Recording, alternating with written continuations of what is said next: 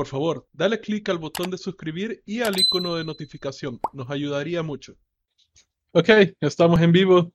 Hola a todos, esto es Rodrigo de Emprende y aquí estoy con Enrique Gráficos de 2STEM y este día vamos a tener una conversación sobre inteligencia artificial, así que hoy creo que nos vamos a poner algo, algo fumados. algo técnicos, podría decir yo, pero bienvenidos, buenas noches, mi nombre es Enrique. Eh, para mí es un gustazo acompañarlos. La verdad es que hemos sentido que estos, eh, estos live pues eh, generan bastante interés de parte de ustedes. De igual forma, si nos están viendo en grabación, pues un saludo y nos pueden acompañar. Ahorita no tenemos como que un día específico para hacer los live, pero pronto vamos a designar un día para que tengamos un horario en el que nos podamos conectar ya en vivo. Eh, de hecho, este, este tema pues surgió así como a partir de la necesidad que ahorita todo se está automatizando, en el caso de la inteligencia artificial, el papel que ha jugado en esta parte de la, de la pandemia. Así que bienvenidos y buenas noches. Así que vamos a iniciar, Rodrigo.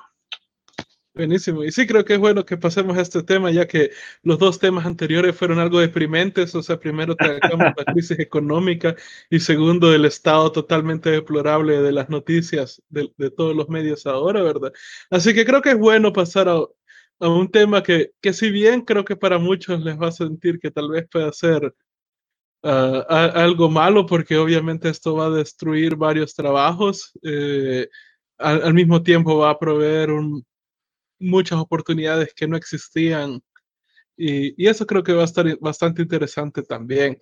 Por otro lado, como nota, este, tengo el show aparte, Level Up, que, en el que estoy trabajando. Eh, busco entrevistar emprendedores que tienen empresas con varios millones de dólares en fondos y los cuales prácticamente están desarrollando tecnologías nuevas. Y yo me he enfocado últimamente bastante en en, gente que está trabajando con inteligencia artificial para hacer unas cosas que, que, si uno los escuchara lo que están logrando ellos, uno pudiera pensar fácilmente que, que, eso sería una idea de una, de una película de ciencia ficción, pero realmente ya está pasando, así que hay varias cosas para tocar hoy. Sí, sin duda, pero Rodrigo, yo creo que sería importante definir qué es inteligencia artificial, porque sé que más de alguno de los que nos está viendo pues lo puede asociar solamente con computadoras, pero hasta ahí, ¿verdad? Hablemos un poco ya como a profundidad de qué se trata inteligencia artificial. Sí, eso incluso lo que tú dices, he, notado que hay una, una creencia todavía aún más, ¿cómo se llama esta cosa? No sé, más, más fantasiosa de lo que es la inteligencia artificial. Hay personas que, que cuando escuchan eso piensan que van o sea, está, lo que está pensando es un robot que parece, que parece un humano y que puede interactuar y como tal, o sea, creo, creo que muchas películas han dado esa, esa idea, ¿verdad? Bueno, es más, hay una película llamada Inteligencia Artificial que prácticamente se basa en, en un niño que actúa como humano, ¿verdad?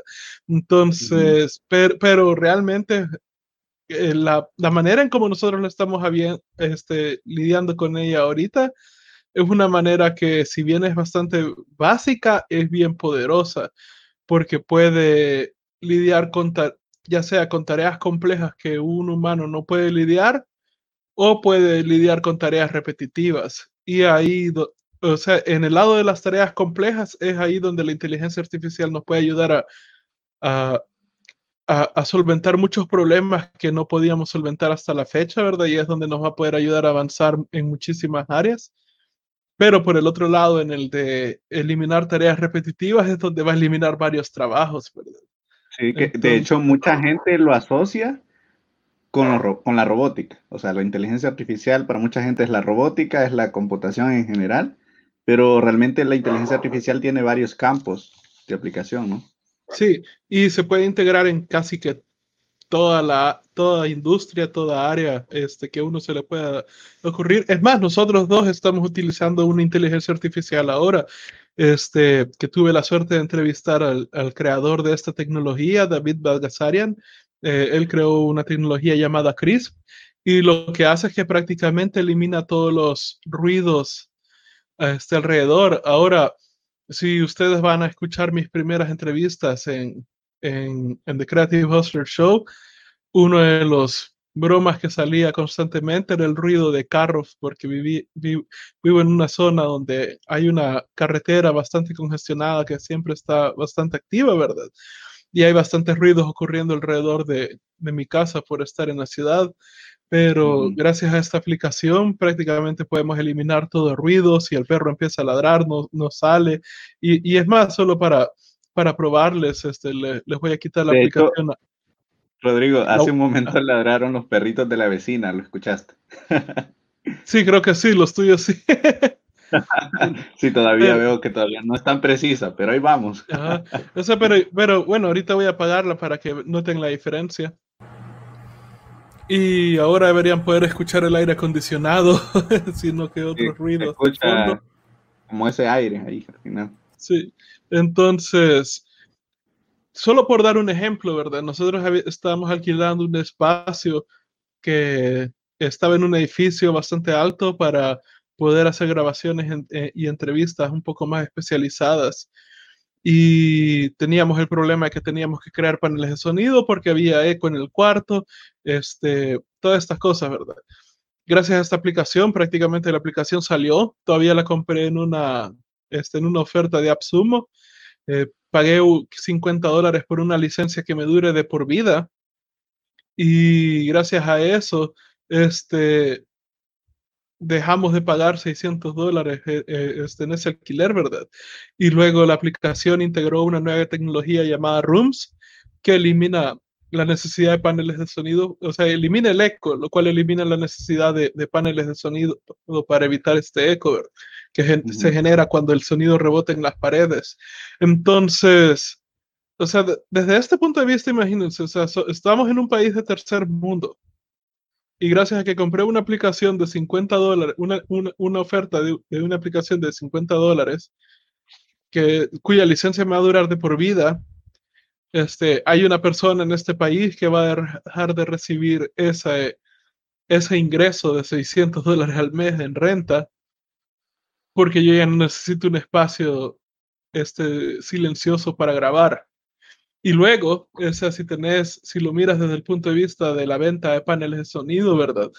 Este, eso es algo que se había generado bastante porque hay varias gente haciendo podcasts y ahora va a haber una enorme cantidad de gente que puede empezar su podcast o puede empezar cualquier show que ellos tengan y no va a tener la necesidad de comprar paneles de sonido porque esta aplicación hace el trabajo.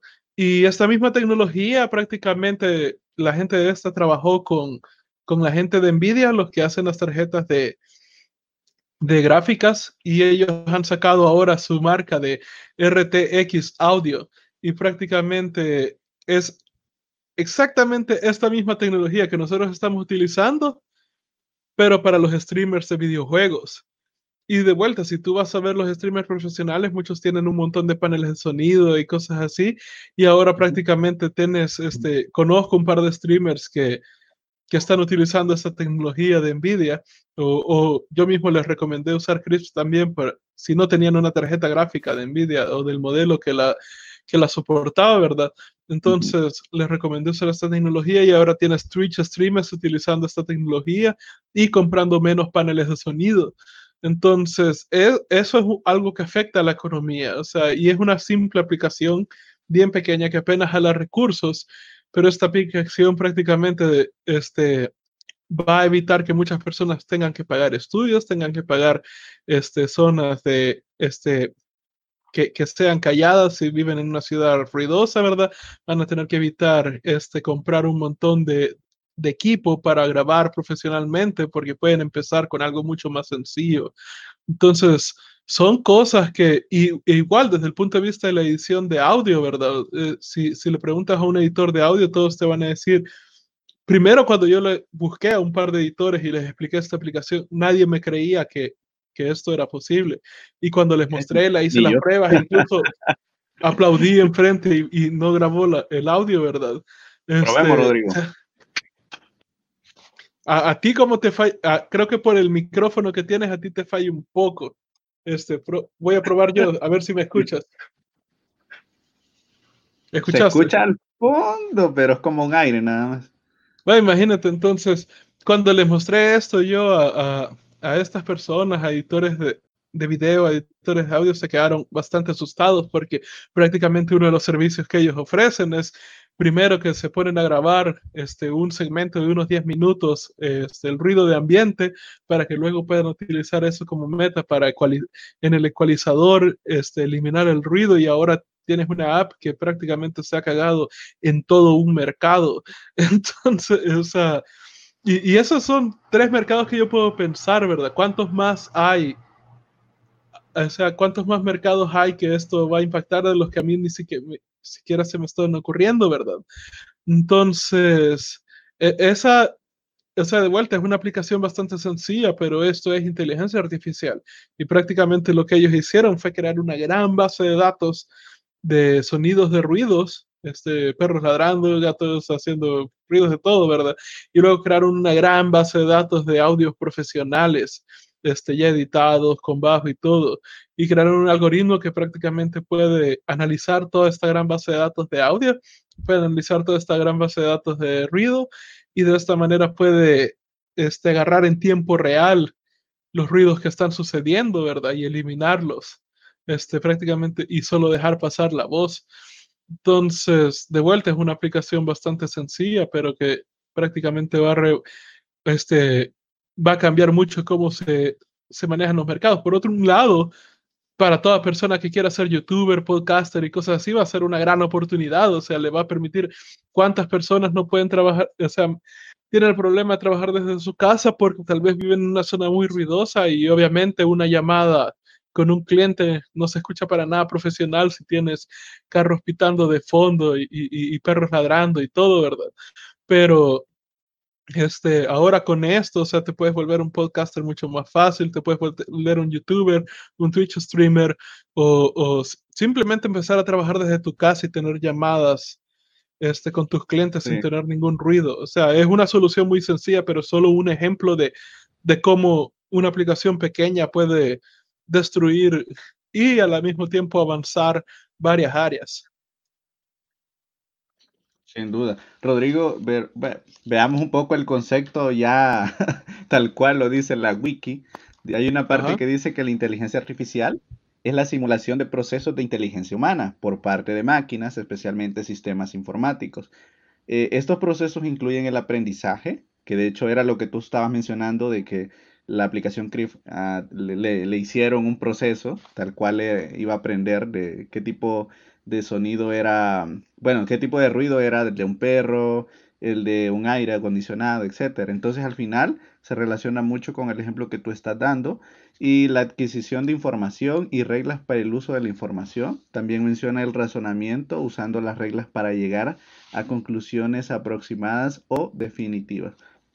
Entonces, si lo queremos ya como asentar el, el concepto, prácticamente inteligencia artificial es tratar, es como aprender del comportamiento humano, o sea, todo lo que el humano haga. Por ejemplo, creo que no vayamos tan lejos. Los asistentes de voz, son, a partir de los comandos que utilizamos en el teléfono, pues funcionan con inteligencia artificial porque todo el tiempo están aprendiendo de cómo de lo que la gente busca en dicho eh, navegadores, en dichos buscadores, que tenemos varios. De hecho, el más avanzado creo que sería el de Google porque es el que más eh, información tiene en cuanto a esa parte, a la data.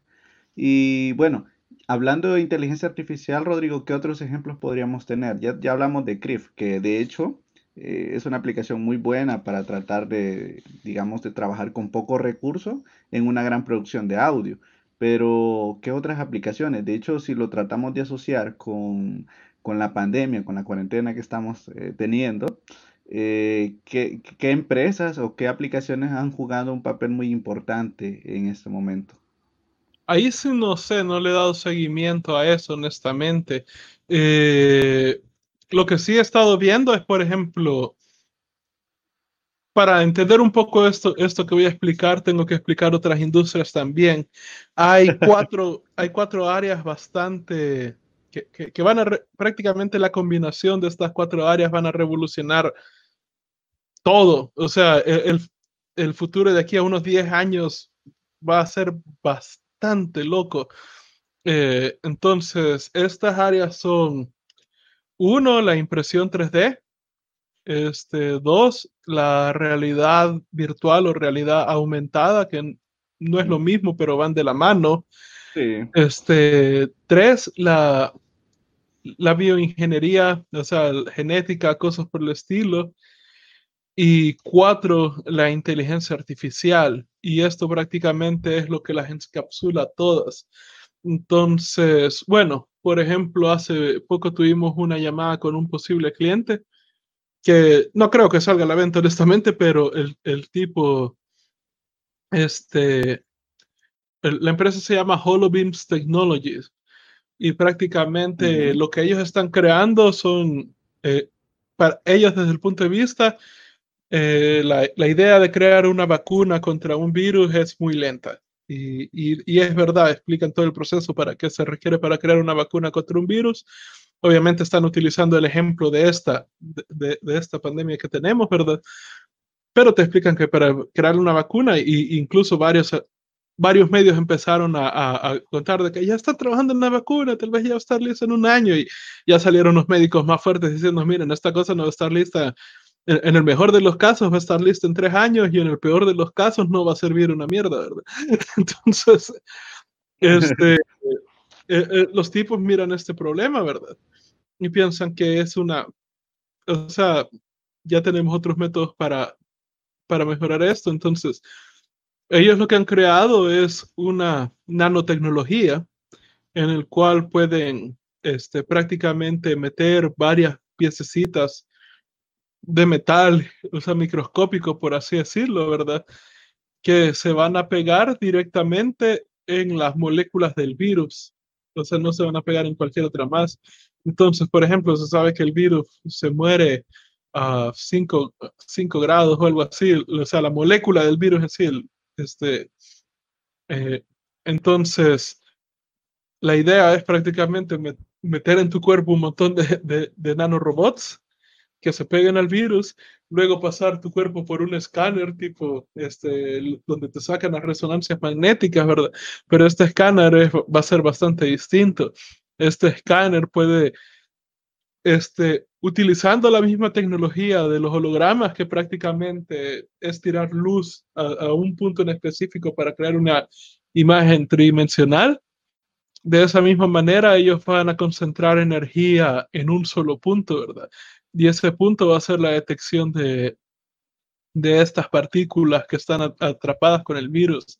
Van a calentar la partícula de 10 grados por este, cuestión de un, un, par de segundos, ¿verdad?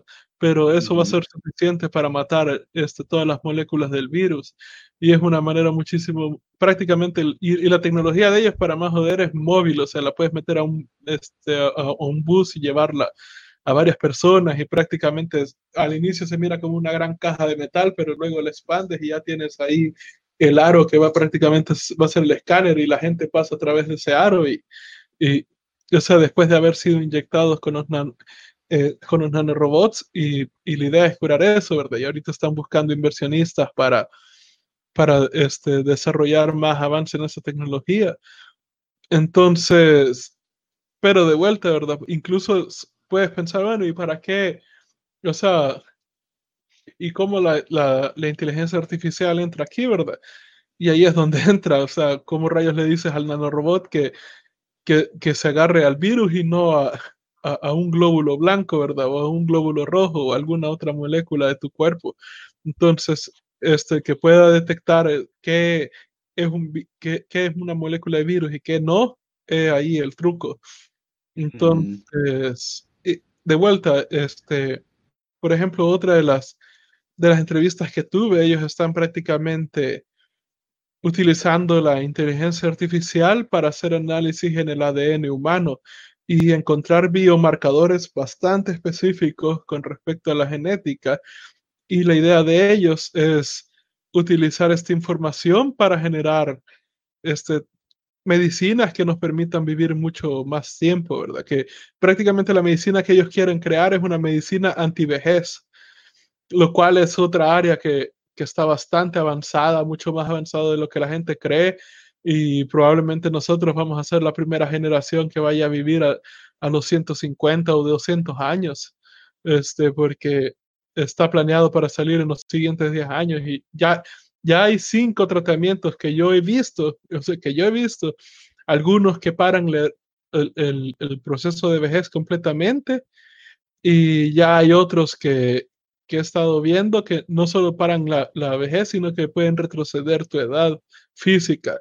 Entonces, puedes tener 40 años y literalmente puedes retroceder tu cuerpo a tener 22 años de nuevo.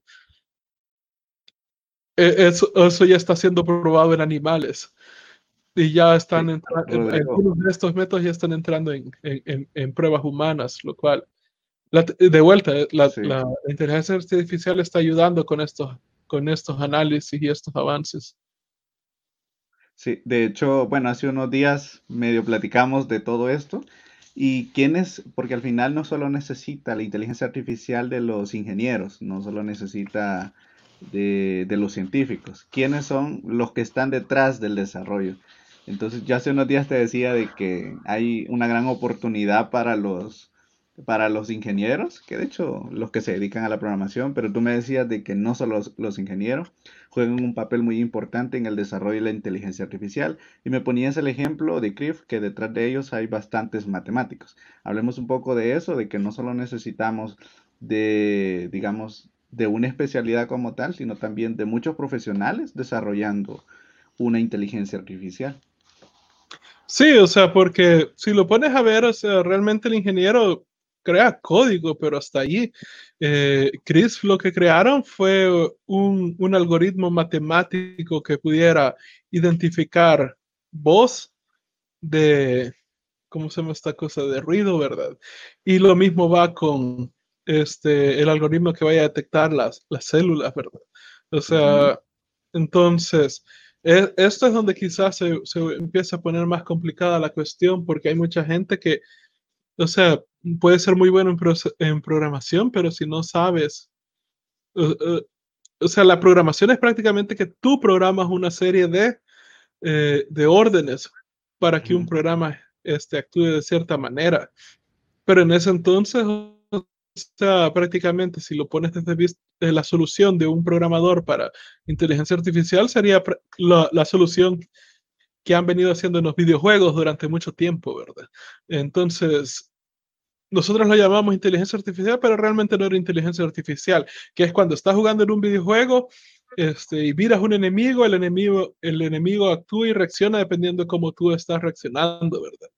Entonces, pero, eso da la ilusión de, de cómo se llama esta cosa de, de, inteligencia artificial, pero realmente son que programadores metieron un montón de condiciones, un, un chimbo de condiciones que prácticamente dice, o sea, estos son para los programadores los if and then, o sea, prácticamente si, si esta situación pasa, entonces tú vas a reaccionar de esta otra manera. Sí. Que de hecho, este Rodrigo, eh, si volvemos como al punto de eso, de lo, del, del protagonismo, casi siempre como que los créditos se los termina llevando el, el ingeniero, el que hace el código, fue, pero detrás de ellos hay otros más. Sí, o sea, y, y, de vuelta en el ejemplo de Crisp, casi todo, o sea, ellos lograron generar este, si recuerdo bien, como 3 millones de dólares para, para empezar el desarrollo de la aplicación y casi todo el dinero se fue en pagarle a los matemáticos, porque aún para los matemáticos era, o sea, crear estos algoritmos era increíblemente difícil. Entonces, la idea no es solamente creer, o sea, en comparación, de vuelta, si tienes un videojuego que tú le estás diciendo si pasa esto, haces esto, si pasa esto, haces lo otro, la idea es crear un algoritmo que le permita a la, aplicación o lo que sea que tú estás construyendo aprender de una gran cantidad de datos y decirle, ok, o sea, lo que yo estoy enfocado en encontrar es esta cosa, ¿verdad? Entonces, o lo que yo quiero hacer es esta cosa. Entonces, aprende este montón y, prácticamente va a haber un proceso de aprendizaje donde al algoritmo se le va a estar diciendo, esto está bueno, esto está malo, esto está bueno, está malo, pero conforme vaya recibiendo toda esta información, ¿verdad? El algoritmo se va haciendo inteligente y, y de vuelta, él solo va llenando los vacíos, de manera que un programador no tiene que estar programando constantemente, bueno, haz esto, haz lo otro, haz aquello, ¿verdad? O sea, sino que una vez que el código ya está sentado, solo se lo único que hace falta es prácticamente este, darle cosas para aprender, ¿verdad? Entonces, los tipos que te decía, ¿verdad? O sea, los de, esta es, esta es una empresa que se llama In Silico Medicine, eh, ellos no solamente necesitan tener matemáticos, y, ellos sí recibieron porque de vuelta, medicina ya es algo mucho más fumado. Ellos recibieron 37 millones de dólares para empezar su proyecto. Entonces, uno fue los matemáticos para crear la, este, el algoritmo que puede analizar todo el genoma humano para detectar marcadores específicos que, que sean los que causan la edad este, o la vejez, más bien.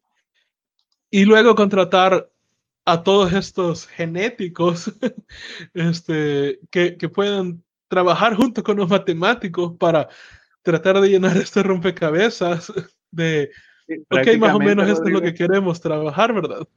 Ajá. Prácticamente es como el trabajo colaborativo, o sea, creo que es lo que hoy en día, si no lo sabes hacer, pues es paja que vas a llegar lejos eh, en este tipo de proyectos, porque este tipo de proyectos se presta mucho como para necesitar todo el tiempo del ingeniero, del científico, del, de la persona que está en marketing, incluso para que lo comprenda muy bien y al final todos suman, o sea, no es un proceso de que solo los tecnológicos lo hacen, ¿verdad? Sino que todos necesitan de otros para poder sacar un buen producto.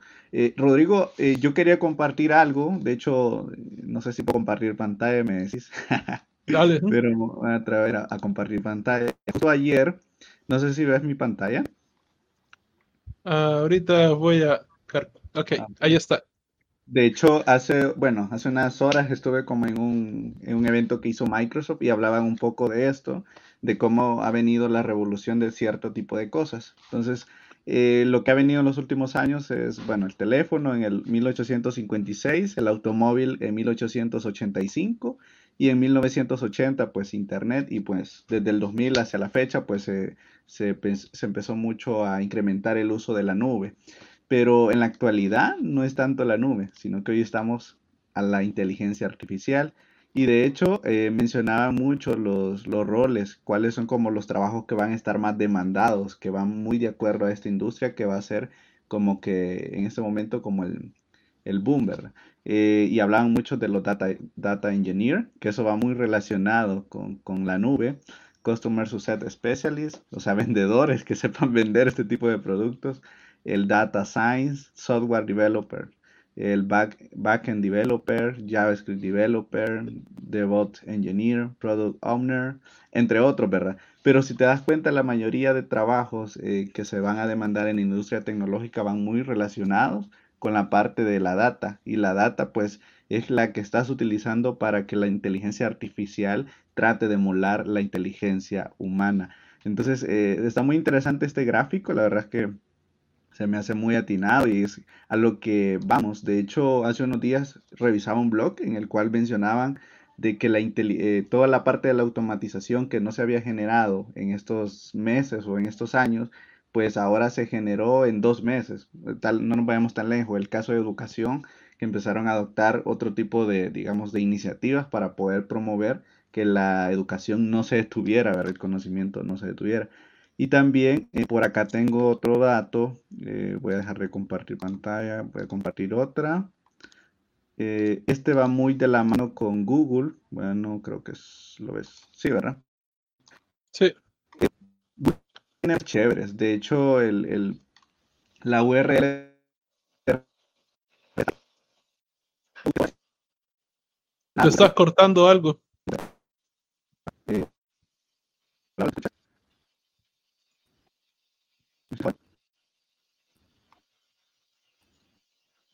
Déjame ver. Sí, se, se, te está escuchando algo cortado. Prueba ahora creo que. Bueno, voy a... Eh, vamos a ver, voy a... Listo, ¿ahora me escuchas mejor? Sí. Entonces, como te comentaba, en el caso de, de Google, en este proyecto que es ahí.google, te voy a compartir ahí en, en, la descripción. El proyecto que prácticamente es donde se van mostrando todas las iniciativas que tiene Google en cuanto a inteligencia artificial de igual forma, hay documentación para aprender de dichas tecnologías. Hay algo que ellos están conscientes y es que esto no te lo van a enseñar así como a profundidad en la universidad. Muchas universidades están haciendo como el intento de impulsar en ese tipo de conocimientos, pero todavía no logran despegar porque no hay gente preparada. Entonces lo que ha hecho Google es como brindar información, cursos gratis, de hecho, y todas las que van haciendo, pues las van compartiendo con una comunidad global. Entonces también hay mucha información que, se pueden revisar. De hecho, hay mucha iniciativa por educación que también han sacado incluso que permiten, digamos, enseñar inteligencia artificial a niños, que va muy de la mano con el lenguaje de programación de Python. También eh, es algo bien, bien chévere. También tienen otro que se llama um, Experiment, Experiments with Google, que sería así como experimentos que ellos están haciendo. Y aquí van a encontrar como prototipos, que de hecho e, esos prototipos ustedes los pueden utilizar como para aprender inteligencia artificial. De mis favoritos es este, que se llama AI Learning, que es como cuando de repente le a una máquina qué es un perro, qué es un humano. Aquí ven un poquito el ejemplo. Entonces, este tipo de, digamos, de, prototipos está disponible para cualquier persona que se quiera involucrar en el aprendizaje de inteligencia artificial. Claro, por ejemplo, este es súper básico, no es así como que te van a poner a programar, pero es como dar como los primeros pasos en este tipo de, digamos, de herramientas y conocimientos. Toda la documentación como tal está en inglés, incluso hay tutoriales y todo eh, que les pueden de repente servir. Y también hay uno que es de mis favoritos, que siempre es del Google Experiment, y es este. yo por lo general, yo no soy diseñador, pero me gusta hacer como de repente artes. Bueno, tal en el caso de Rodrigo también, que le gusta hacer artes para sus redes sociales, para sus proyectos. Entonces yo a veces, como no encuentro la forma de combinar colores, utilizo la herramienta que de hecho tal para diseño, pero yo la utilizo porque me ayuda, por ejemplo, a de colores a través de inteligencia artificial que son de obras que artistas han creado y a partir de lo que vaya seleccionado. Prácticamente me ahorra el trabajo de estar buscando cuál es el mejor color y todo eso, ¿verdad? Entonces, eh, por ejemplo, acabo de como las posibles paletas que yo puedo utilizar, por ejemplo, esta, y acá tengo que yo puedo copiar y llevarlo al programa de diseño. Esto es como la inteligencia artificial aprendiendo de artes que un ser humano hizo en su momento. Imagínate que, que, que Ese tema. Así que si de repente les sirve, pues ahí está la herramienta. La verdad es que hay varias herramientas que, que te están facilitando el trabajo. No solo Google tiene este tipo de, iniciativas.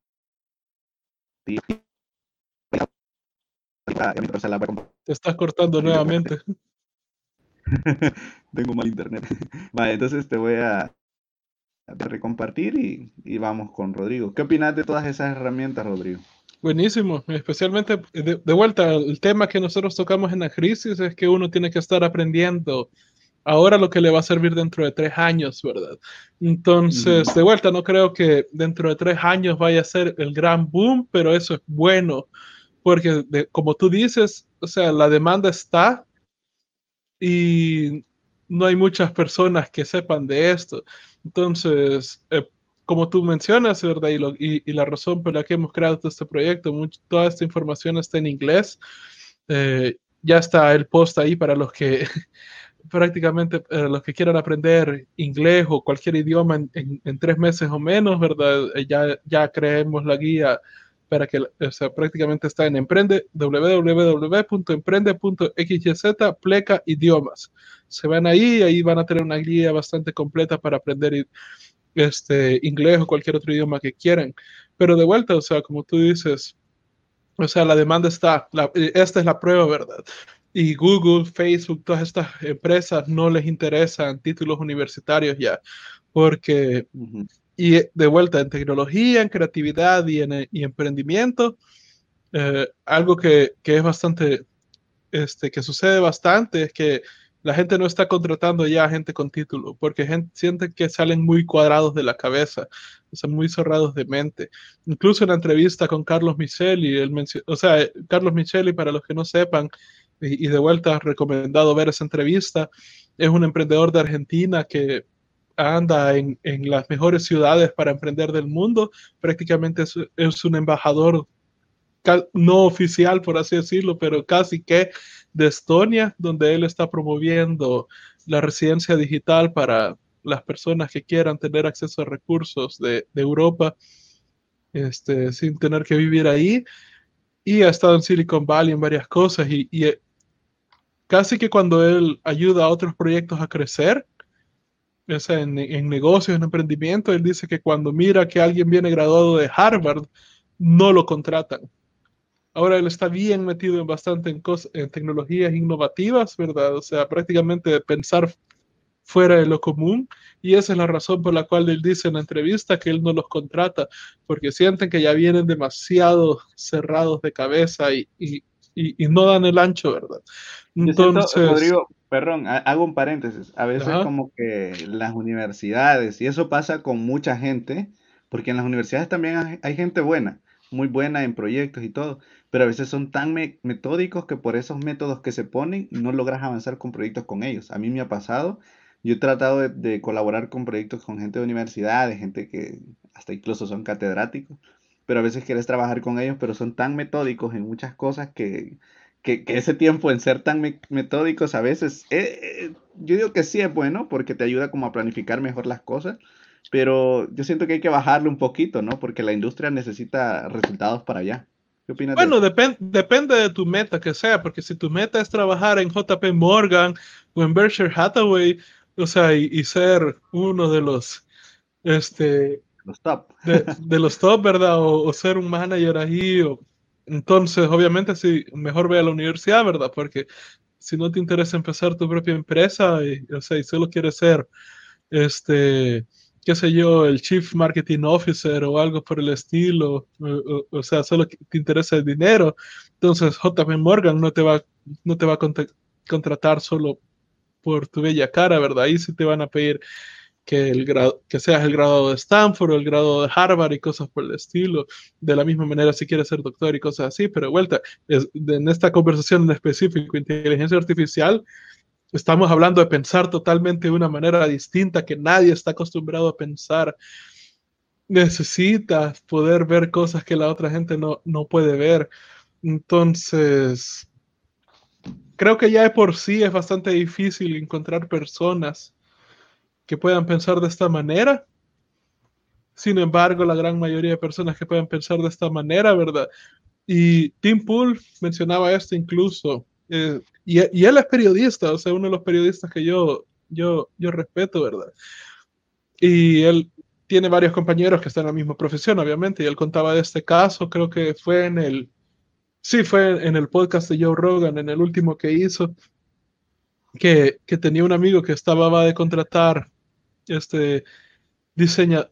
El, ah, no, este amigo tenía una, re, este, una empresa de redes sociales, ya recordé, una empresa de marketing de redes sociales. Y al inicio él solo estaba contratando graduados de universidad, graduados de universidad, y todos le estaban fallando, ¿verdad? Entonces el tipo necesitaba contratar más personas porque él ya se había quedado muy corto con lo que él podía hacer como, como, persona para varias empresas, ¿verdad? Eventualmente se acabó todo el dinero que tenía después de tener casi que un millón de dólares salvados para crecer la empresa, ¿verdad? Sí. Y ya cuando se estaba acabando este, el, el millón de dólares ya no podía, ya, ya no tenía mucho dinero, entonces empezó a contratar personas que no eran graduadas, no por el hecho de buscarlos adrede, o sea, sino que porque ya no podía pagar a, a, a la gente que estaba graduada, ¿verdad? Era Entonces contrató, ajá, contrató a personas que incluso no tenían título de colegio, lo cual, hablando de las cabales, o sea, por, por mucho que yo haya testado el colegio, eh, todavía es un requisito legal en muchos lados, ¿verdad? Entonces, o sea, hay, hay que terminarlo sí o sí, o, o realmente te, te, te ves en un punto muy mal o sea, quedas muy mal parado profesionalmente, ¿verdad? Entonces el tipo contrató incluso un par de esos porque no, porque era lo que él podía pagar en ese momento. Y de estas hecho, personas Rodrigo. sí le respondieron. Y estas personas sí le... un tema para otro, otro en vivo, la universidad. Oh, sí, eso. Entonces, pero, pero imagínate, o sea, ellos, ellos sí respondieron, o sea, y, y la razón fue porque el, el, el, titulado de universidad, dice él, o sea, solo llegaban y es como que querían hacer el trabajo, pero o sea, querían hacer el trabajo mínimo, ¿verdad? Ellos solo querían llegar a ganar dinero. Pero cuando salían problemas y, y en, en, marketing de redes sociales, joder, o sea, y tienes que tener una chispa de pensamiento y creatividad bastante activa, no puedes estar esperando a que te ordenen qué es lo que tienes que hacer. Entonces, cuando, cada vez que salía algo donde ellos tenían que pensar, no pensaban. O sea, estaban esperando a que alguien llegara a decirles qué hacer. En cambio, los otros, eh, como no tenían títulos, no tenían nada, tenían que, habían aprendido prácticamente a estar buscando soluciones nuevas y cada vez que surgía un problema, ellos mismos lo solucionaban de alguna forma creativa. Y, y eso para este tipo fue un, este, le, le, estalló la cabeza, ¿verdad? Porque fue como, e, él era alguien, o sea, estaba contratando solo gente de universidad porque él era alguien de los que creía que la universidad era altamente necesaria y prácticamente se acabó un millón de dólares porque la gente de la universidad no le supo responder como él quería, pero toda la gente que no tenía títulos e incluso algunos de ellos no tenían ni, ni siquiera el, el, bachillerato general, les respondieron mejor. Entonces, para, el, el tipo estaba en shock porque de vuelta él era de los que valoraba la universidad y y la vida le, le, probó lo contrario. Pero de vuelta, como digo, si quieres, o sea, si tu idea es ser médico, si tu idea es ser un ejecutivo en una de estas grandes empresas, en una gran corporación, la universidad es válida, pero eh, volviendo al tema de inteligencia artificial, o sea, la manera en cómo tienes que pensar al respecto es totalmente distinta. Y, y precisamente, y, y, esta cosa está, es tan complicada y, y avanza tan rápido al mismo tiempo que el modelo universitario no creo que jamás se va a poder poner a, a la par de esto. Mm -mm. Eh, precisamente es porque la, es, muy lento, es muy lento. Está, ajá, eso es cierto, porque los planes de estudio uf, cuesta que los actualicen. Por ejemplo, acá a nivel local tenemos planes de estudio de hace 20, 15 años, o sea. O sea y no solo eso, imagínate, eh, cuando yo estaba estudiando, o sea, ingeniería en sistemas, que estu le estudié por un rato, ¿verdad? Ah, imagínate, tienes una carrera de cinco años. Uh -huh. En el segundo año, en cuarto ciclo, aprendes, qué sé yo, a manejar un servidor de tal versión porque esa era la versión que estaba en ese año. Pasan los cinco años, ya pasaron tres años desde que aprendiste a utilizar esa cosa, hay una nueva versión con un montón de mejoras. Prácticamente lo que aprendiste hace tres años ya, ya no te sirve porque está la nueva versión que ha cambiado que en, algunos casos te cambia toda la interfaz de, de, cómo utilizar esa cosa, ¿verdad? Entonces, eso dentro del mundo de inteligencia artificial se, eh, es una problemática que crece mil veces, ¿verdad? Entonces, ese es el problema que, que se ve eh, ahorita, ¿verdad? Yo creo que, que esto sí sería un, algo que muchas personas pudieran meterse a aprender y que Pero serviría. Surge la pregunta, Rodrigo, ¿cómo empiezo? Porque, vaya, si yo soy alguien que está estudiando de repente ingeniería en sistemas. Tú ya lo diste, ahí están los recursos de Google. O sea, de vuelta, eh, eh, Las es comunidades, el de inteligencia sí. artificial, o sea, no hay una guía. Está, o sea, ahorita mismo estamos creando sí. lo que, yo creo que es la gran oportunidad. Es una gran oportunidad y de hecho hay otro dato que, ta que, también quería compartir, Rodrigo. No sé si también puedo, como aquí hay que pedir permiso. Dale. Solo que se te pone la, eh, eh, la, conexión se te pone algo lenta cada vez que compartes algo, como nota. Bien extraño. Voy a tratar. Eh, ¿Me escuchas? Sí. Va, fíjate que estaba revisando. Bueno, este es un post, no es Wikipedia, pero es como alguien de una página española, al parecer. Y habla del papel de la inteligencia artificial en la parte de la de, de, todo lo que tiene que ver con la crisis. Y menciona una empresa, de hecho es esta empresa que dice que es de las que hizo la predicción de una pandemia. No sé si habías escuchado, se llama Blue no. Dot.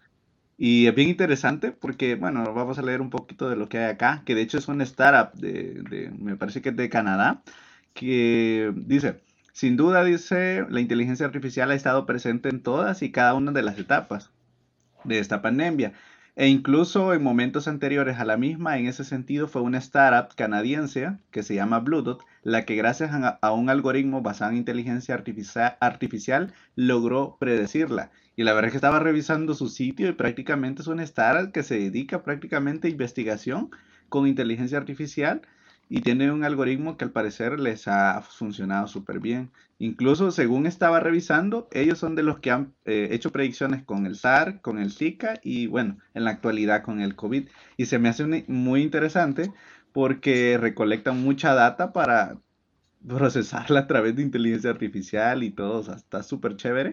Y bueno, tienen bastante reconocimiento, o sea, no es nada nueva, nació en 2016, según lo que más o menos veo por acá. Y también ha sido de las startups que también se ha forrado en, plata. y también por ahí estaba revisando que hay una nota en la cual mencionan de que mm, la inteligencia artificial también se está desarrollando otra startup que lo que eh, va a tratar de hacer es ver si no tenés COVID a través de un algoritmo que va a detectar cómo suena tu voz. Imagínate qué loco. Entonces, todo ese tipo de, inteligencia artificial pues está creando gracias a, este tipo de, bueno, a la pandemia. Y al final lo que está haciendo la pandemia es acelerando este, el, digamos, la aplicación de lo que tiene la inteligencia artificial, en este caso en salud y, eh, en otras áreas como educación, ¿no? Entonces, ¿qué opinas de ese tipo de startups que gracias a la inteligencia perdón, gracias a la pandemia se están fortaleciendo mucho más? Y que mucha gente no creía mucho en ellos, pero que ahora sí. O sea. Es que de vuelta, o sea, es, es, lo que te menciono, muchas, muchas personas piensan que estamos mucho más atrasados de lo que realmente estamos. Y, y en parte tienen razón, pero no sé si has visto los de los creadores de robots que o sea, hace unos años salió la noticia y tenías el robot humanoide tratando de evitar obstáculos y se movía todo torpe y ves los, o sea, y eso fue hace unos cinco años, creo que lo anunciaron primera vez. Luego miras la, los nuevos este, avances que ellos han tenido y ahora tienes este robot prácticamente haciendo gimnasia en cinco años, o sea, eh, entonces no va a ser mucho, para que empiecen a, a tomar ciertas misiones militares. Es más, robots más simples ya se están utilizando para eso, ¿verdad? Y como te digo, o sea, e, eso es la, esto es lo difícil, que es quizás lo, lo más difícil que va a ser para la humanidad el, el realmente captar el impacto de esto, porque la inteligencia artificial ayuda a analizar varias cosas que los humanos no pueden, o sea, por la, simplemente la enorme cantidad de datos. Es más, ¿cuántos años hemos pasado, o sea, tratando de, de investigar el genoma humano con personas para lograr avances bien, bien pequeños? Y ahora prácticamente estamos hablando de que se va, vamos a poder retrocedernos en la edad dentro de 10 años o menos eh, precisamente porque tenemos el poder de análisis de esta cosa, ¿verdad? Tuve una entrevista con, con Gary Sabrembirta y, y, por ejemplo, él, él tiene una, una, empresa en Canadá llamada Daisy Intelligence. Uh, prácticamente él está buscando volverse, la, la, la, meta de él es volverse la empresa de, de inteligencia artificial más grande del mundo. Hace poco este, logró conseguir 10 millones de dólares para inversión. Y lo que él hace, él, él, se enfoca específicamente en lo que son bodegas, pero de primer mundo, ¿verdad? Tipo las de Amazon, que tienes estas bodegas que son mucho más grandes que estadios o sea, de, de, vuelta de los países de primer mundo, o sea, cosas enormes. Y prácticamente lo que te ayuda la inteligencia es, es a, a, manejar el inventario de todo eso, a sacar datos, a incluso ayudarte a predecir en que según los datos de los compradores que tú tienes, o sea, eh, para este tipo de empresa ya más grande, te ayuda a predecir, ok, en este día va a ser bueno que le pongas un, a, que a este producto en específico le pongas un precio más barato. O en este día va a ser bueno que le pongas un precio más alto, ¿verdad? Entonces, imagínate manejar una bodega de ese tamaño, ¿verdad? O sea, una, una, una bodega más grande de un estadio lleno de todo tipo de productos. O sea, imagínate la bodega de Amazon. ¿Qué humano va a poder, o sea, aún qué equipo de humanos va a poder sacar todos los datos de todos los clientes de Amazon para compararlos con los productos y decir, este día en específico es bueno que vendamos a este precio? No, o sea, tenemos a lo mucho, tal vez, o sea, hasta ahora, según me explicó él, como se ha manejado es ofertas en todo, ¿verdad? Digamos tipo Black Friday, que, que tal día es de ofertas y ponen oferta todo, pero una cosa muy distinta es decir, ok, este día en específico pon este ítem en específico en oferta. O vende lo más caro. O esa modifica el precio de esta manera, ¿verdad? O entrale a vender al cliente con este script, ¿verdad? Eh, es más, volviendo a JP Morgan, o sea, incluso estamos hablando de una, para los que no sepan, JP Morgan es una empresa bancaria de Estados Unidos, de las más rígidas y viejas, y ellos tienen todo un equipo de copywriters. De vuelta ya tuvimos una entrevista con Andrés Roaro, que es copywriter, donde explicamos más a fondo de la creación de textos específicamente para vender, ¿verdad? Viene JP Morgan, este, tiene su equipo de copywriters, los puso a competir con una inteligencia artificial de copywriting y la inteligencia artificial logró crear un, texto que vendía muchísimo más que su equipo experto de copywriters. O sea, JP Morgan es una de las empresas que tiene más dinero en el mundo, ¿verdad? Este, es más, voy a buscar el artículo aquí tal vez. Sí. La verdad es que estamos eh, aún ellos están viendo el uso de inteligencia artificial. O sea, y de vuelta es una empresa increíblemente ortodoxa, o sea, conservadora, y, hasta ellos están viendo cómo integran esta tecnología. Sí, de hecho, Rodrigo, algo que me gustaría mencionar, que mucha gente, bueno, esto, esto se, se está generando, es lo que estamos viviendo. Lo que pasa es que mucha gente a veces usa de repente herramientas que utilizan o, se, o se nutren de inteligencia artificial, pero la gente no se da cuenta. O sea, por ejemplo, Facebook utiliza mucho reconocimiento facial, qué, qué tipo de post o qué tipo de cosas son las que a ti te gustan para de hecho mostrarte esas cosas eh, como relevantes en el feed. Pero mucha gente no lo sabe y ahí hay inteligencia artificial.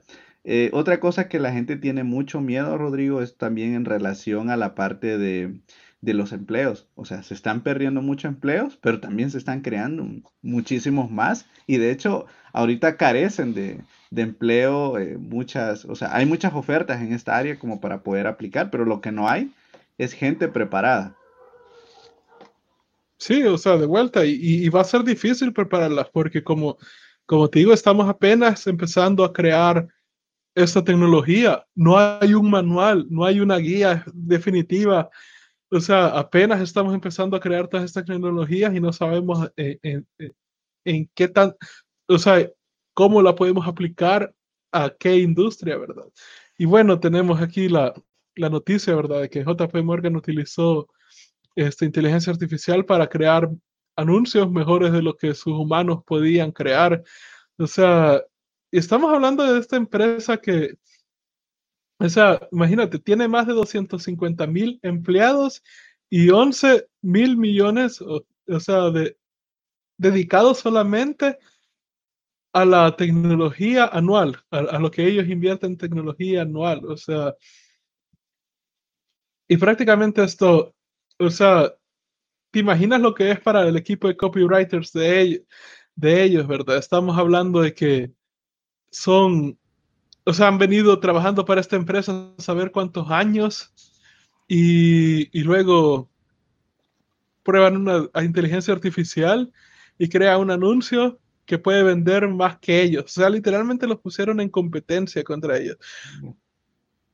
De hecho, no es la o sea, todos ellos han de estar, ellos, Sí, o sea, ellos han de estar sudando con que ya nos van a despedir, ya nos van a despedir. Y ya lo estamos viendo en el, en, el episodio pasado de Conversaciones.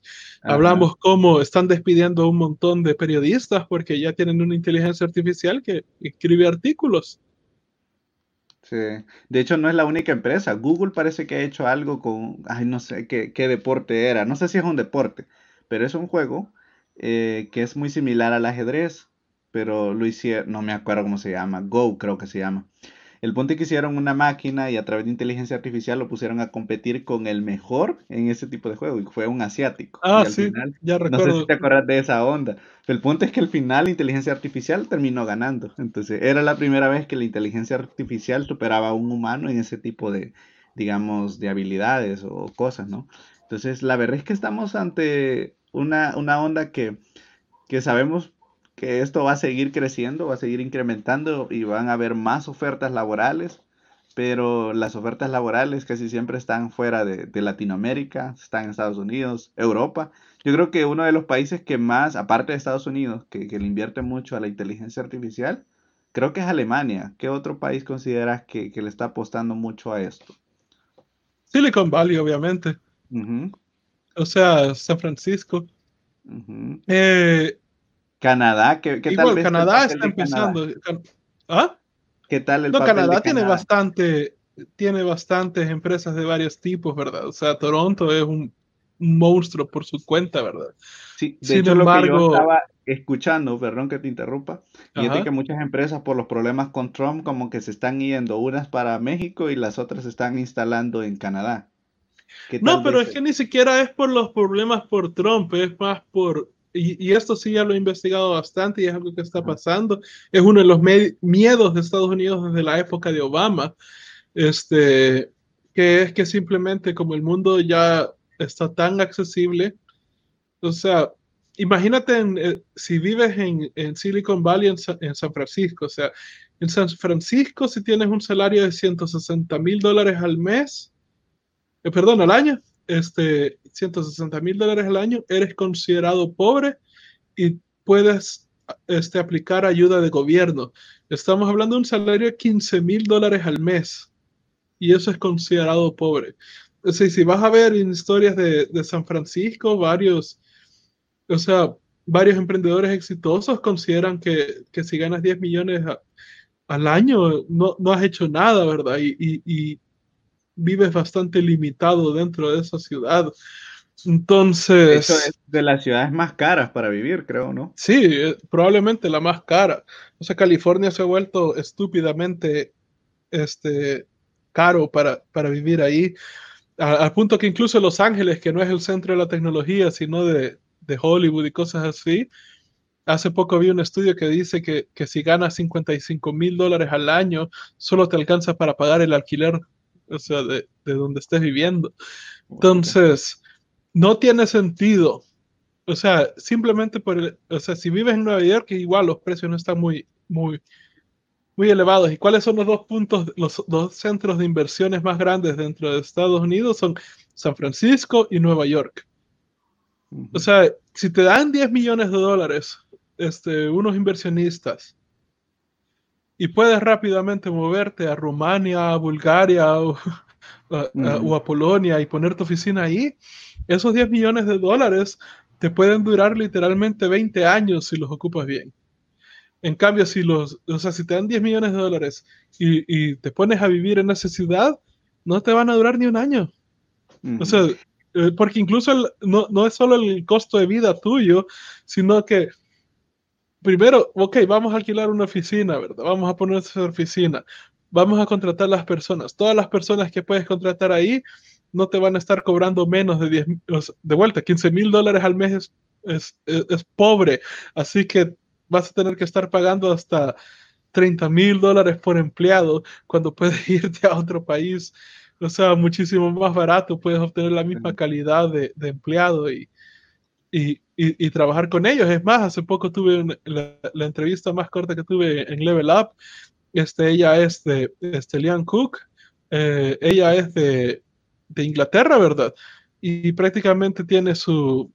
está creando una, una aplicación de para manejar la, este, las finanzas de las empresas, ¿verdad? Dentro de Londres.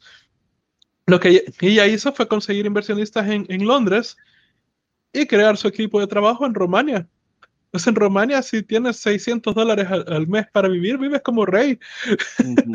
o sea, con, mil dólares al mes. Rodrigo, hace como este, muchas empresas que he escuchado y he leído un poco, eh, lo que hacen es eh, tener, eh, digamos, en, un país de Latinoamérica, un país con el que menos, con el que menos recursos necesiten para vivir, que, que, que tener un buen lugar allá en Silicon Valley. Pero muchas veces lo hacen en Silicon Valley por los contactos con los cuales pueden hacer alianzas, ¿no? Para ir creciendo como empresa.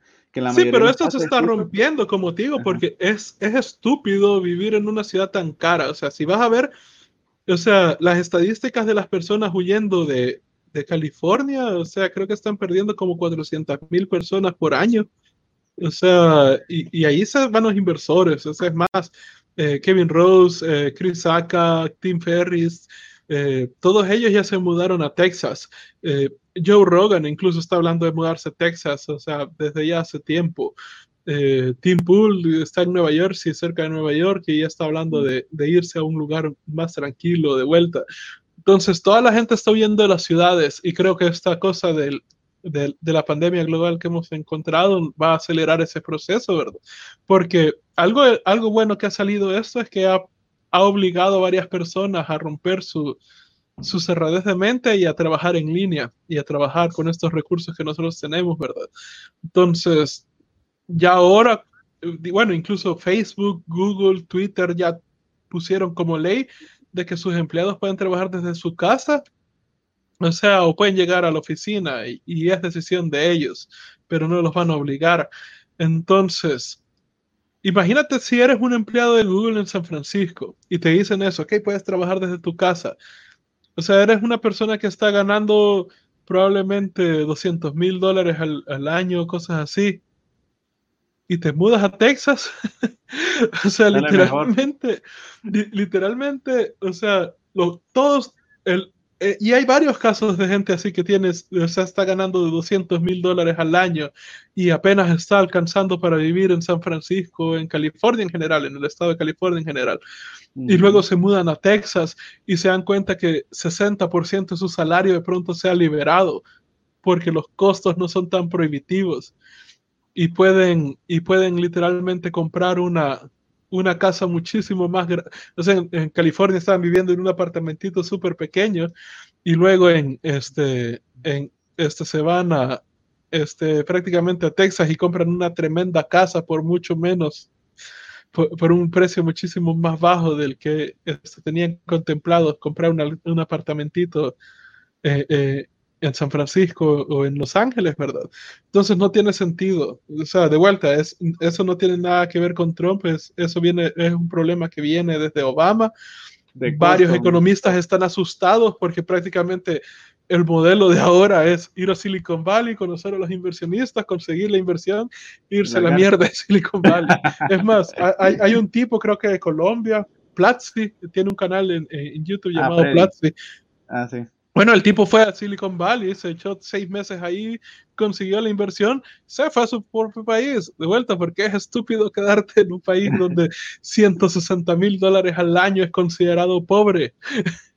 y eso sin considerar los otros problemas que tienen de, de las feces humanas en, en, la calle y las jeringas de heroína y, y los locos. Y, eh, eh, eh, he escuchado que es una ciudad un poco, digamos, que no tiene los mejores recursos en cuanto a transporte, a calles, no tiene eso y, los impuestos son bastante elevados. Eso es lo que yo he escuchado.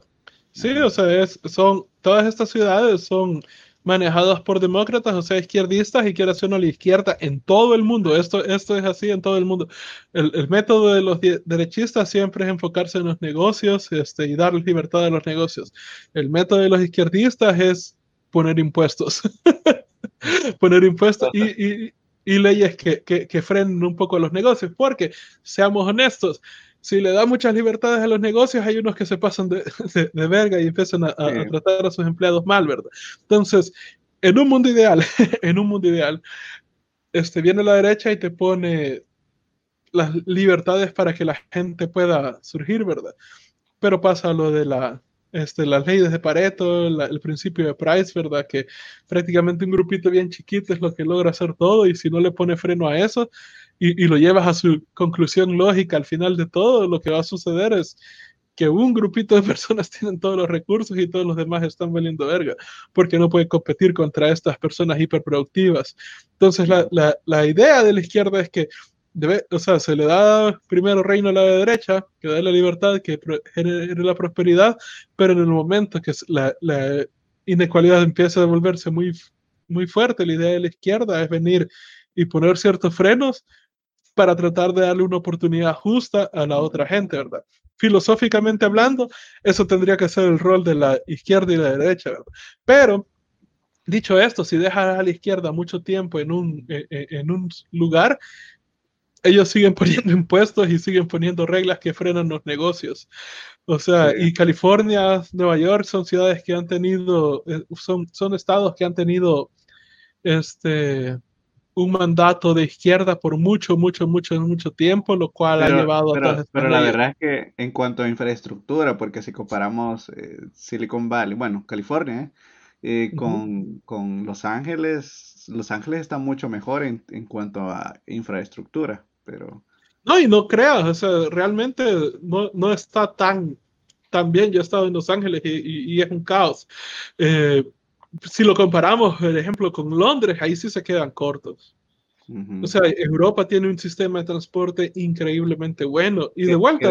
aprovechando que hablas de Londres, hay muchas empresas que están saliendo de allá. O sea, están muy buenas.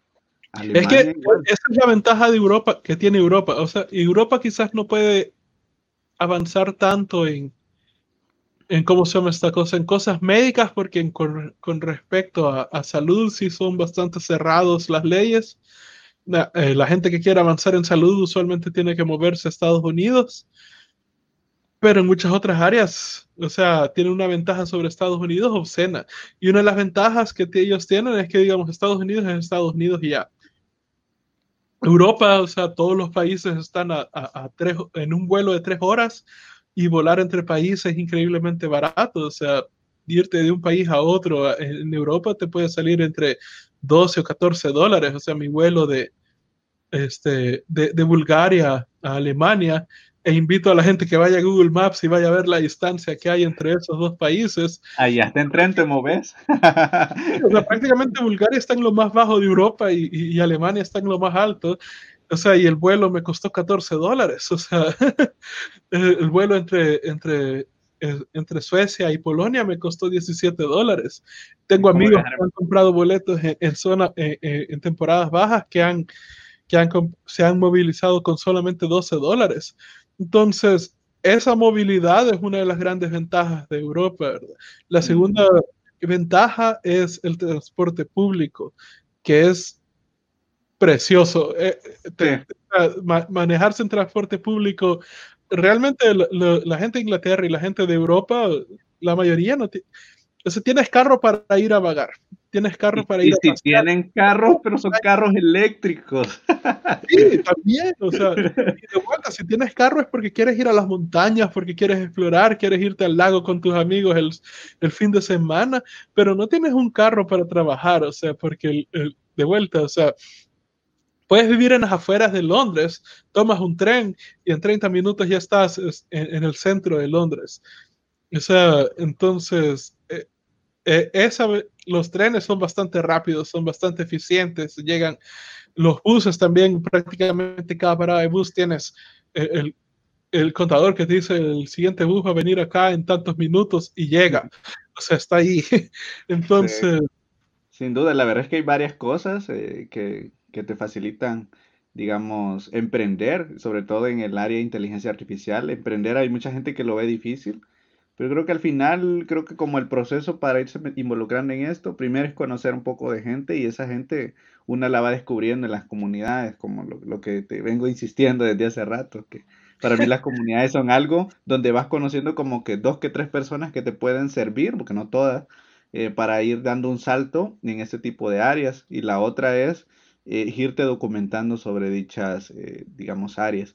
Eh, yo tuve la oportunidad de, estar en, París y pues allá también utilizan mucho, bueno, los carros eléctricos son bastante, son bastante comunes allá y, y, también utilizan aplicaciones que también funcionan con inteligencia artificial porque con esas te permite moverte, no sé si, no sé si son bicicletas, no me acuerdo cómo se llaman esas cosas, pero total de que esas cosas solamente se activan si tenés tu móvil y total de que para utilizarla te, como eh, piden el rostro si eres un humano o no. O sea, y todo eso lo hacen con inteligencia artificial, que también lo hace Uber, que tengo entendido que lo hace con los conductores que quieren, eh, digamos, eh, digamos, insertan su, su, su credencial de, de que pueden, de, de, manejo y también les pide una foto de ellos y entonces empieza a hacer la comparación de la tarjeta de circulación y todo eso con la foto que han subido. O sea, vemos cómo los procesos se han minimizado, porque, por ejemplo, si lo vemos desde el caso de Uber, eh, eso lo podría estar haciendo un par de humanos, pero hoy lo está haciendo una inteligencia artificial, disminuyéndole los costos a dicha empresa. Que hablando de Uber, creo que es de las empresas que le ha ido súper bien porque a tiempo sacaron Uber Eats.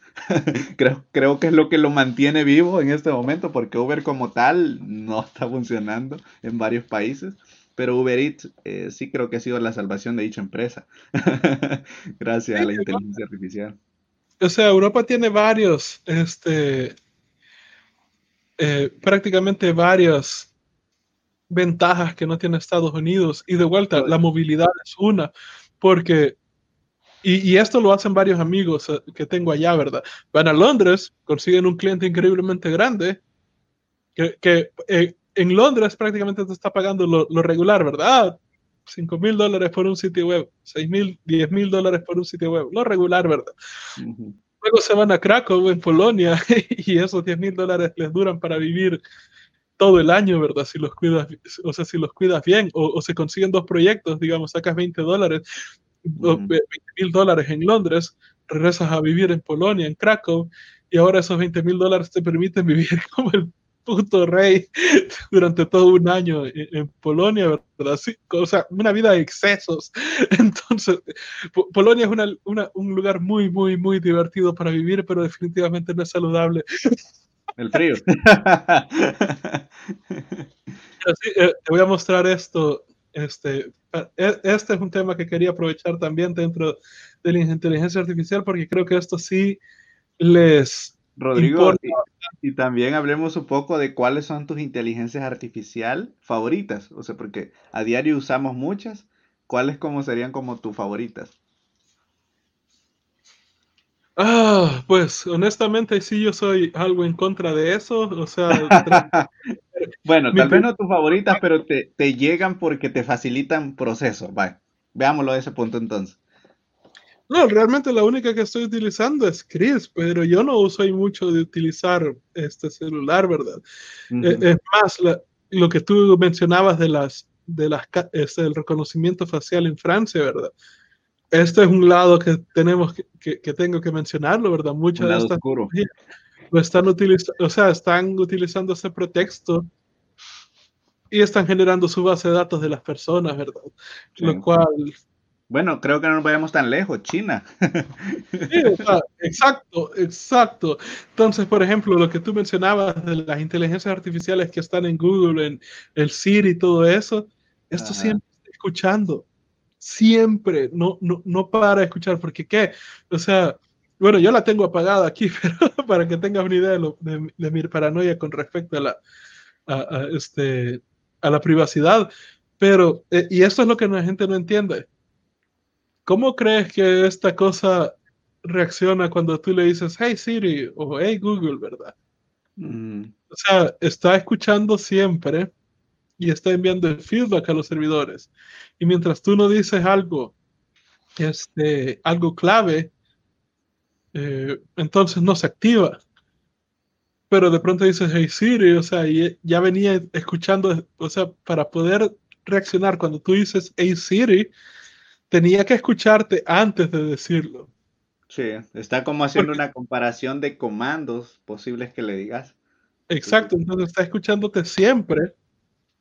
Y entonces tú dices, hey Siri, y ahí hace la comparación de comandos y, y, entonces esta reacciona, ¿verdad? Pero para mientras, o sea, no, no puedes decir, ok, te voy a escuchar hasta que que, que, tú digas Hey Siri, entonces ¿cómo rayos vas a ver que dijiste Hey Siri si no te estaba escuchando inicialmente, verdad? O Hey Google si no te estaba escuchando inicialmente. Entonces esto siempre está escuchando y es ahí donde se agarran eh, de, de, los vacíos legales. De nuevo, esto es como es una tecnología increíblemente nueva, todavía no tenemos leyes en contra de esto. Así que... Que de hecho, este hablando de las leyes, porque ya tocaste algo bien interesante, las leyes en Estados Unidos esto no está regulado como tal, pero por ejemplo en el lado de Europa ya pusieron una países, ya pusieron una ley. Sí, ah. ya pusieron una ley en Estados Unidos que es que cuando fue cuando salió Google Duplex a sus Google Duplex, no sé si lo has visto. No, no, no. Es un asistente este, de teléfono, literalmente. Entonces tú le puedes ofrecer a, a Google y busca, busca este video, todas las personas que están escuchando este, esta conversación vayan a, YouTube y, busquen Google Duplex y vas a ver y te muestran varios audios de que ellos han tenido ahí en, en la conferencia de prensa donde te muestran la inteligencia artificial hablando con negocios pequeños. Entonces, imagínate tú, este, quieres, estás en el aniversario con tu novia, tu esposa y quieres comprarle flores, le dices Google, uh, Duplex, hey, este, compra, eh, llama a tal tienda, compra flores y haz una reservación en tal restaurante.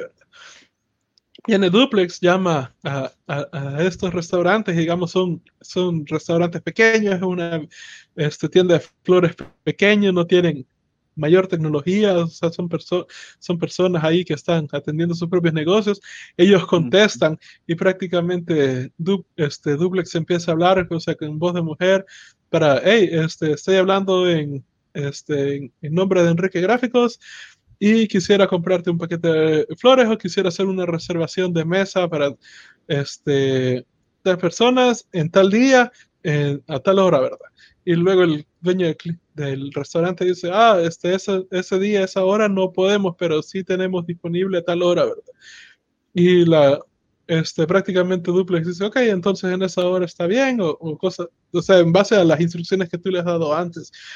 Y incluso te ponen una llamada con una persona que tiene un acento y aún así Duplex se logró adaptar a eso.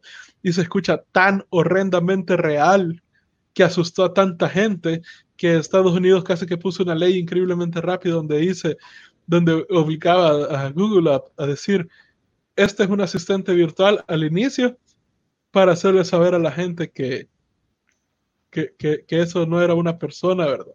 Yo digo que el más poderoso en cuanto a data para trabajar con inteligencia artificial, sin duda, es Google, sin duda. Y Amazon, no dejas atrás a ah, Amazon, que es lo que yo quería tocar también. O sea, Amazon sacó hace varios años atrás este, su propia inteligencia artificial de voz llamado Alexa y lo vendió con, con unos parlantitos llamados el Amazon Echo. Eh, ya han tenido varias, este, varios casos que se les ha salido de control y, se ha notado que sí están espiando toda la gente.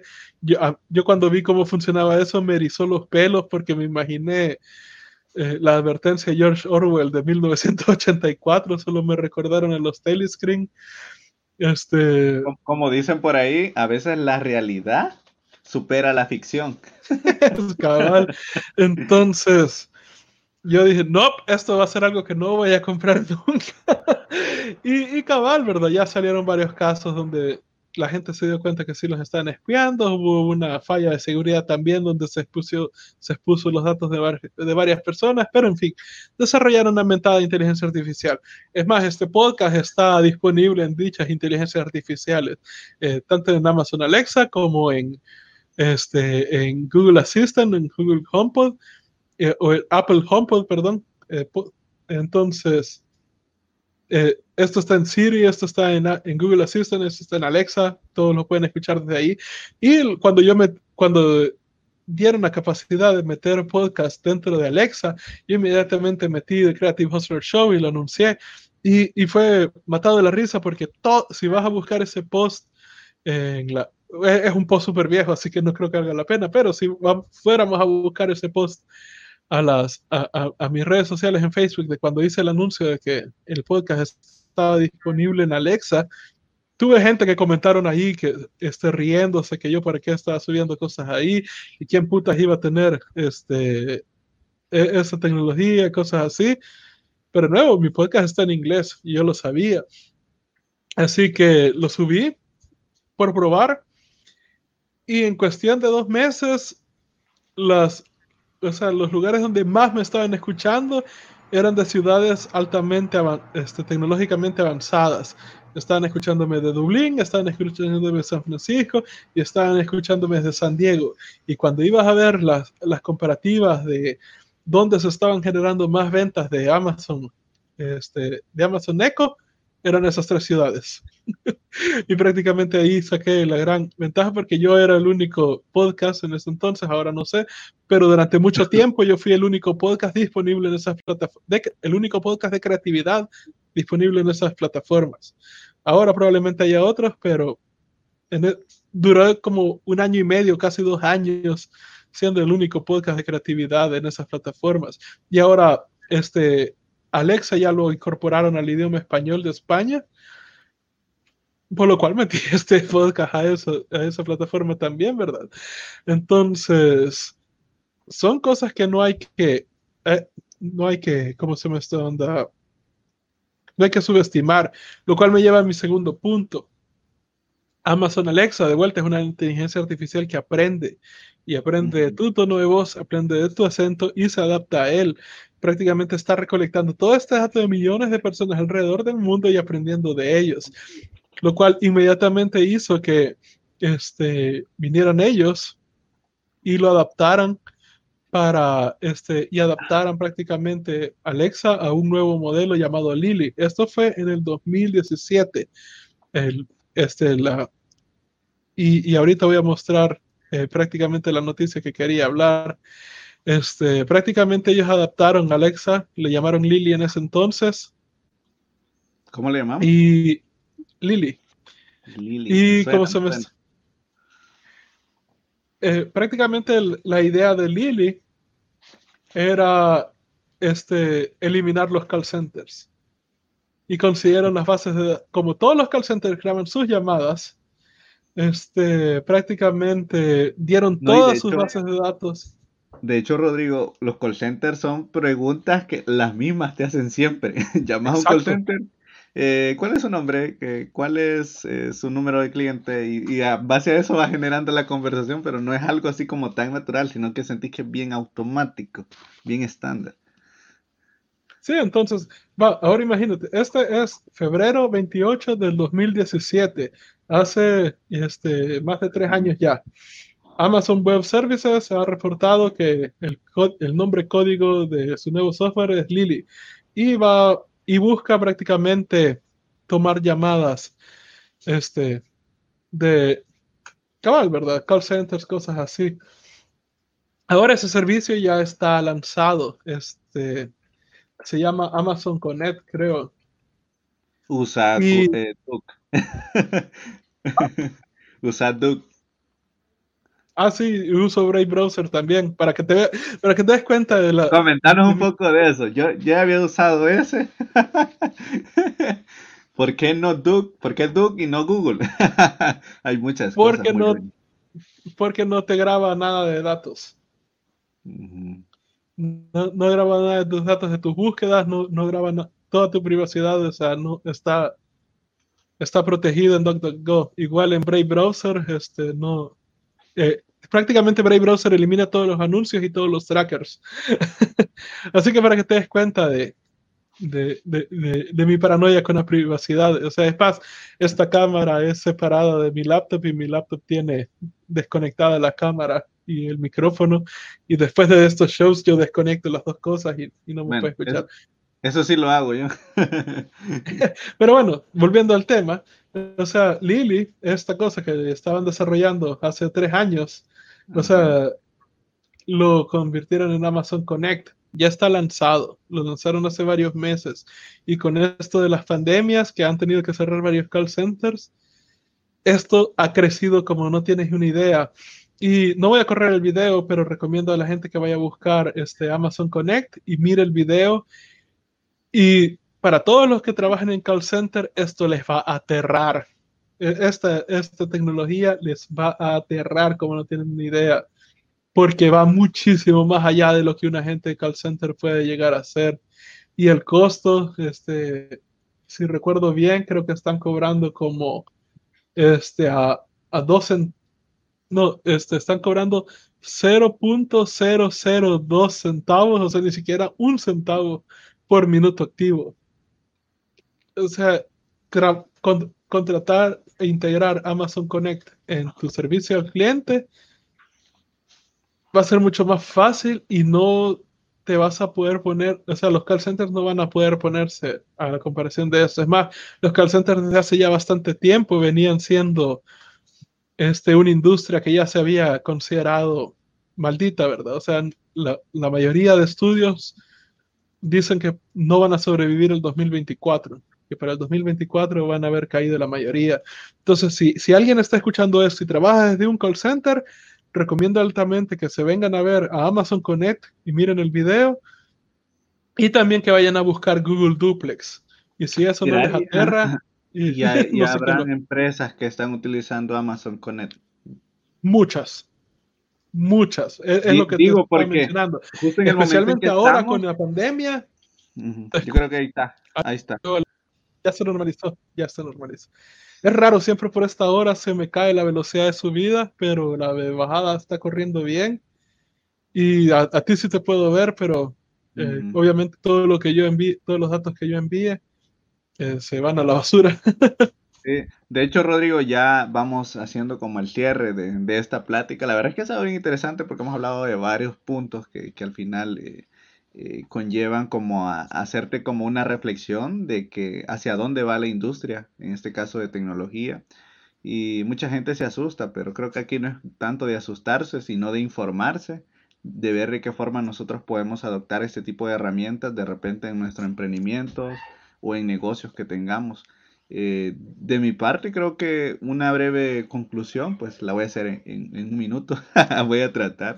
Eh, la inteligencia artificial al final es tratar, es aprender de, de, la inteligencia humana y tratar de facilitar esos procesos para, para nosotros.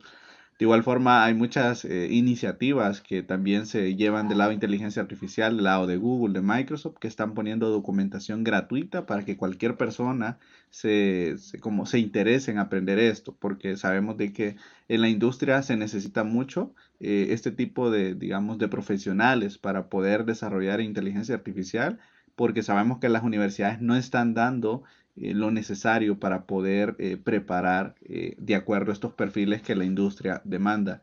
Ahora bien, la inteligencia artificial también se ha visto muy, muy absorbida, por ejemplo, y que mucha, mucha gente la asocia con solamente informática o solamente la robótica. La verdad es que está presente en muchas más industrias que también hay que ponerle mucha atención.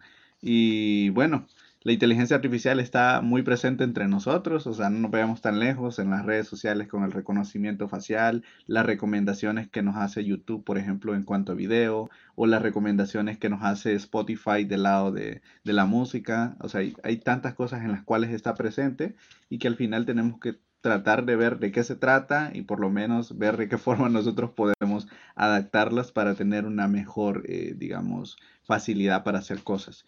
Entonces, Rodrigo, ese sería como mi resumen. Eh, hacer tú como tu resumen, como para ir cerrando el show en un minuto.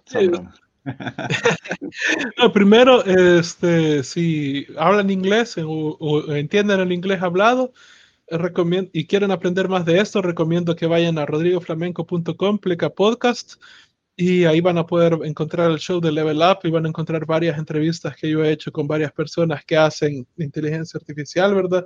Uno de los casos que quería comentar era Sun Won Nim, me fascinó su proyecto porque, de vuelta por las regulaciones sobre los humanos, él ha creado una, una empresa que utiliza la inteligencia artificial para analizar eh, la genética de los perros y de los gatos que tienen cáncer y crean a través de ella tratamientos específicamente eh, hechos para ese perro o ese gato, Y han logrado tener 80% de éxito curando cáncer en, las mascotas, ¿verdad? La idea es tener, de, la idea de ellos es tener suficientemente éxito con las mascotas para que eventualmente la gente les dé este permiso de poder llevar la misma tecnología a analizar el cáncer en humanos. Entonces, incluso si, si, tenemos suerte, o sea, el tipo va a terminar curando el cáncer a través de inteligencia artificial, ¿verdad? Hay varias otras, este, varias entrevistas que he hecho y voy a seguir eh, entrevistando más gente de inteligencia artificial, ¿verdad? En el futuro. Eh, prácticamente mi meta es entrevistar este, a todos estos grupos que mencioné anteriormente, ¿verdad? De realidad virtual y aumentada, de biogenética, de robótica, de este, inteligencia artificial, de este, prácticamente todas estas industrias que van a revolucionar el mundo, ¿verdad? Y mi idea de, a través de esas entrevistas es tratar de encontrar prácticamente la siguiente idea de negocio, ¿verdad? Algo que integre todo esto en una sola solución, eh, eh, en, una solución, porque ahí es donde creo que va a haber el, eh, creo que va a haber oportunidades multibillonarias, si no es que trillonarias, o sea, en cómo, en cómo la gente puede, este, combinar estas tecnologías nuevas que están surgiendo y crear una solución nueva. Y creo que un ejemplo bueno para analizar si tienen, si tienen la fortaleza de leer este libro es la, la biografía de Rockefeller, eh, Titán, así se llama el libro. es increíblemente largo, es, es, increíblemente larga, pero sin embargo, este tipo lo que hizo fue que el genio de él fue que logró combinar varias tecnologías de la era industrial en ese entonces eh, eh, para refinería y prácticamente dominar el mercado del petróleo. A pesar de que él no generó esas tecnologías, supo utilizar la combinación de las tecnologías que otras personas habían creado y combinarlas en soluciones que prácticamente lo volvieron el hombre más rico del mundo. Entonces, eh, eh, creo que si quieren prepararse como emprendedores para el futuro, eh, la biografía de Rockefeller, Titán, este sería un libro muy recomendado para tratar de entender cómo ustedes pueden utilizar esos principios a todas estas nuevas tecnologías que van a ir surgiendo, ¿verdad? Por otro lado, si están en call center y esto honestamente yo trabajé en call center, detesto los call center y, y me voy a admitir, me da un placer enorme que esas, que, ese, que, que, esas empresas se vayan a la basura. Dicho esto, entiendo que va a causar un, un, enorme problema para varias personas porque el call center no es un trabajo que te deje con muchas energías o mucho tiempo para poder aprender otras cosas, ¿verdad? Entonces tienes que entender que estás en una industria que está destruida. O sea, Amazon Connect prácticamente tú, tú le hablas, o sea, tú llamas un teléfono que la empresa te da, Amazon Connect te contesta y, y, el ejemplo que ellos te ponen ahí en el video es de una chica que está en, en medio de, de, un parqueo, el carro se le quedó, hay una lluvia enorme y, y prácticamente Amazon Connect le conecta, le dice, oh, hay tantos talleres cercanos, ¿verdad?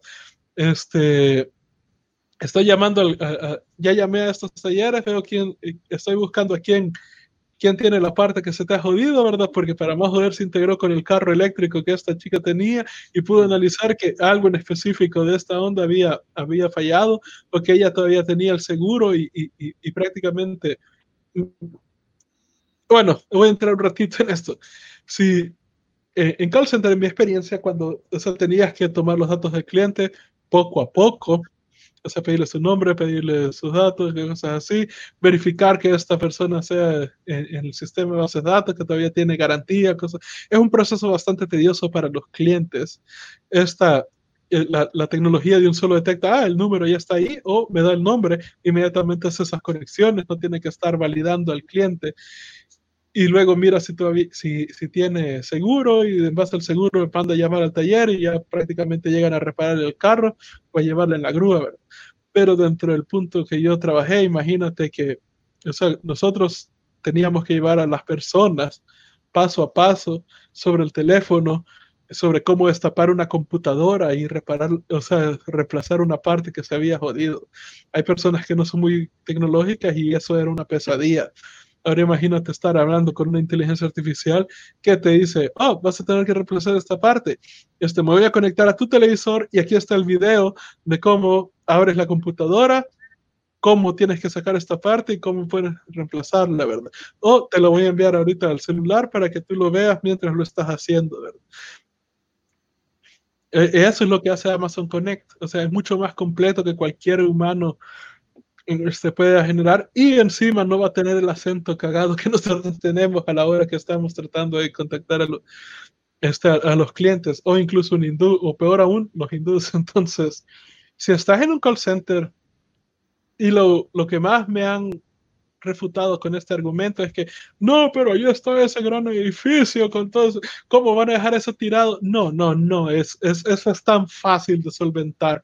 Es como, un edificio, tengo este montón de escritorios, los vendo. Muy probablemente otra empresa va a venir que va a querer utilizar este mismo edificio y le puedo ahorrar dentro de esa misma compra la infraestructura. Así que, hey, ya tenés todo este montón de, de escritorios y cosas así. Así que, o sea, le, le, subo el precio a la venta de dicho edificio.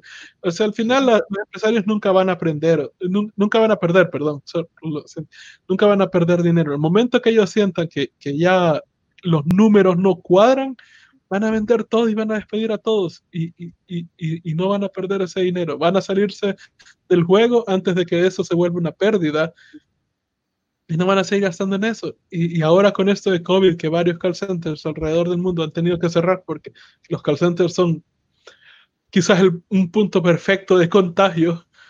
este, puedes, bueno, mira los números de Amazon Connect y vas a ver que, y si empiezas a buscar los artículos sobre esto, y eso ya viene pasando desde hace varios años, vas a hallar varios artículos de varios países diciendo, tal call center está cerrando en tal país, tal call center está cerrando en tal país. O sea, tantos empleados han quedado sin trabajo porque cerró el call center. Entonces, de vuelta, o sea, el reto de nuestra, el reto eterno que va a ser nuestro existir de esta generación es aprender hoy las cosas que te van a servir dentro de tres años. Sin duda. Y bueno, ya después de esa inspiración de Rodrigo, fue más de un minuto, pero ya podemos, ya podemos ir eh, finalizando este, este show, Rodrigo. La verdad es que ha sido un tema muy interesante.